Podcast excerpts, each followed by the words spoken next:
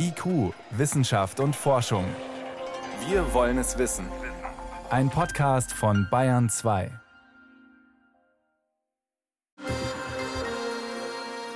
In einem Nürnberger Großkraftwerk brennt's. Das soll eigentlich Fernwärme liefern. Versorgung bricht zusammen und 15.000 Menschen droht eine kalte Wohnung. Gerade jetzt, wo die Temperaturen sinken.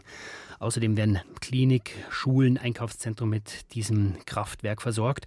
Der Katastrophenstab arbeitet daran, die Menschen wieder zu versorgen. Aber es stellt sich schon die Frage, wie gut sind wir eigentlich vorbereitet auf solche großen Ausfälle in der Energieversorgung? Und wird es alles noch schlimmer, wenn wir jetzt immer mehr auf regenerative Energieformen setzen? Weil die sind ja nicht so gut kalkulierbar. Das konnte ich vor der Sendung Professor Thomas Hamacher fragen vom Lehrstuhl für erneuerbare und nachhaltige Energiesysteme an der Technischen Universität München. Erste Frage. Wenn wir uns mal unsere Energieversorgung mit Wärme, aber auch Strom, Gas völlig neu zusammenbauen könnten, was müssten wir denn machen, damit der Ausfall eines Kraftwerks nicht gleich viele Menschen bibbern lässt?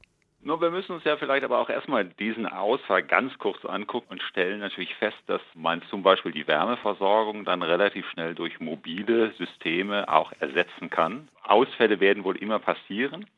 Aber das Thema Resilienz, wie man das heute so sagt, spielt natürlich bei der zukünftigen Energieversorgung eine ganz große Rolle und man hat sich im Bereich von Strom eigentlich mehr als jetzt im Bereich der Wärme darüber natürlich schon sehr viele Gedanken gemacht, wie zum Beispiel unsere Stromnetze gegenüber allen möglichen Ausfällen gesichert werden können. Es könnte ja auch ein Hackerangriff sein oder ein terroristischer Anschlag. Genau, es kann alles Mögliche sein. Und deswegen muss man natürlich jetzt all diese Maßnahmen, die zu mehr Widerstandsfähigkeit führen, zusammendenken. Das sind einmal natürlich dass man divers ist in den Angeboten. Das werden wir ja sowieso, wenn wir zu mehr Erneuerbaren übergehen. Dann haben wir auf der einen Seite Photovoltaik, wir haben Wind.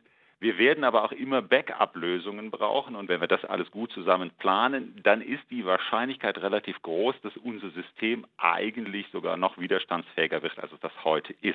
Aber da reden wir jetzt über die Zukunft. Wir werden, sagen Sie auch immer. Wo sind denn jetzt momentan die Schwachpunkte?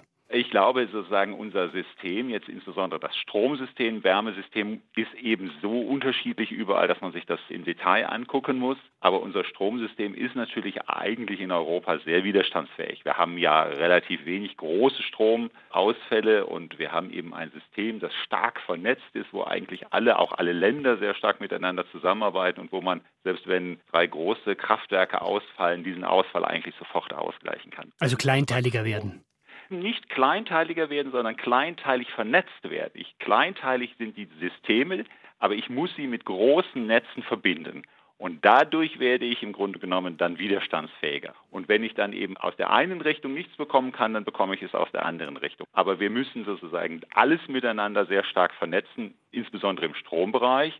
Aber natürlich, wir haben ja auch heute Gasnetze, wir werden vielleicht in Zukunft dann auch Wasserstoffnetze haben und diese Dinge muss man dann natürlich zusammenspielen lassen. Und wie ist die Situation? Gehen wir mal zur Wärme. Gestern war es ein Wärmekraftwerk. Wie ist die Situation da? Also da ist die Alternative Geothermie, Biogas. Wie flexibel sind diese Anlagen? Ja, also wenn Sie jetzt zum Beispiel eine Geothermieanlage nehmen, die ist ja im Grunde genommen ähnlich wie jetzt das Heizwerk in Nürnberg. Da könnte eine Pumpe ausfallen. Aber diesen Fall haben jetzt Geothermiekraftwerke eigentlich schon immer eingedacht, sodass man also eben dann eine fossile Zuheizung oder so etwas mitplant, also dass von da der Ausfall gleich schon im System berücksichtigt wird, was eigentlich bei den großen Fernwärmesystemen sowieso der Fall ist. Da habe ich meistens nicht einen einzigen Einspeiser nur, sondern habe ich vielleicht ein Heizkraftwerk, wo Wärme und Strom erzeugt wird, sondern habe ich Heizwerke, wo ich dann zum Beispiel, wenn es ganz besonders kalt wird, die Spitzenlast mit abdecke. Aber ich kann natürlich dann mit diesen Heizwerken auch die Wärme insgesamt zur Verfügung stellen, wenn zum Beispiel das Kraftwerk ausgefallen ist. Jetzt sind wir auf dem Weg, die Energieversorgung umzubauen, weg von Kohle, Atom hin zu erneuerbaren Energieformen. Die sind ja teilweise schwieriger zu kalkulieren. Also könnte es nicht auch sein, dass das das Problem eigentlich verschärft? Ja, also wir werden im ersten Moment natürlich sehen, dass wir viel stärker vom Klima und vom Wetter abhängig werden, was sozusagen die Strom- und die Energieversorgung insgesamt angeht. Das ist auf alle Fälle der Fall. Aber wir müssen eben jetzt dafür sorgen, dass wir sogenannte Backup-Technologien mit aufbauen und mitentwickeln, die jetzt in einer ersten Phase dann zum Beispiel durch Erdgas versorgt werden und die dann in einer zweiten Phase, wenn wir dann ein ganz erneuerbares System haben, zum Beispiel durch Wasserstoff versorgt werden. Und dann können wir sozusagen auch Phasen überbrücken, wo zum Beispiel sehr wenig Wind und Sonne sein wird, indem wir dann halt eben den Wasserstoff nutzen. So wie wir das ja auch heute zum Beispiel beim Erdgas haben, da haben wir ja Erdgasspeicher, wo wir, wo wir relativ lange unser Erdgas reinspeichern können, sodass, mhm. wenn es mal zum Beispiel zu Versorgungsengpässen kommt, man dann erstmal das Erdgas aus diesen Speichern nutzen kann. So müssen wir dann in Zukunft Wasserstoffspeicher oder synthetische Gasspeicher haben, aus denen wir dann in solchen Phasen unsere Energie beziehen können. Das heißt, wir müssen vielfältiger werden, wir müssen kleinteiliger werden, aber vernetzt. Jetzt kann man sich viel wünschen. Auf der anderen Seite muss es ja auch entschieden werden durch die Politik. Bremst die Politik da eher? Also gerade würde ich sagen, ist die Politik fördert im Moment das Thema Wasserstoff, glaube ich, sehr, oder das ist eher, eher eines der, der Lieblingsthemen der Politik.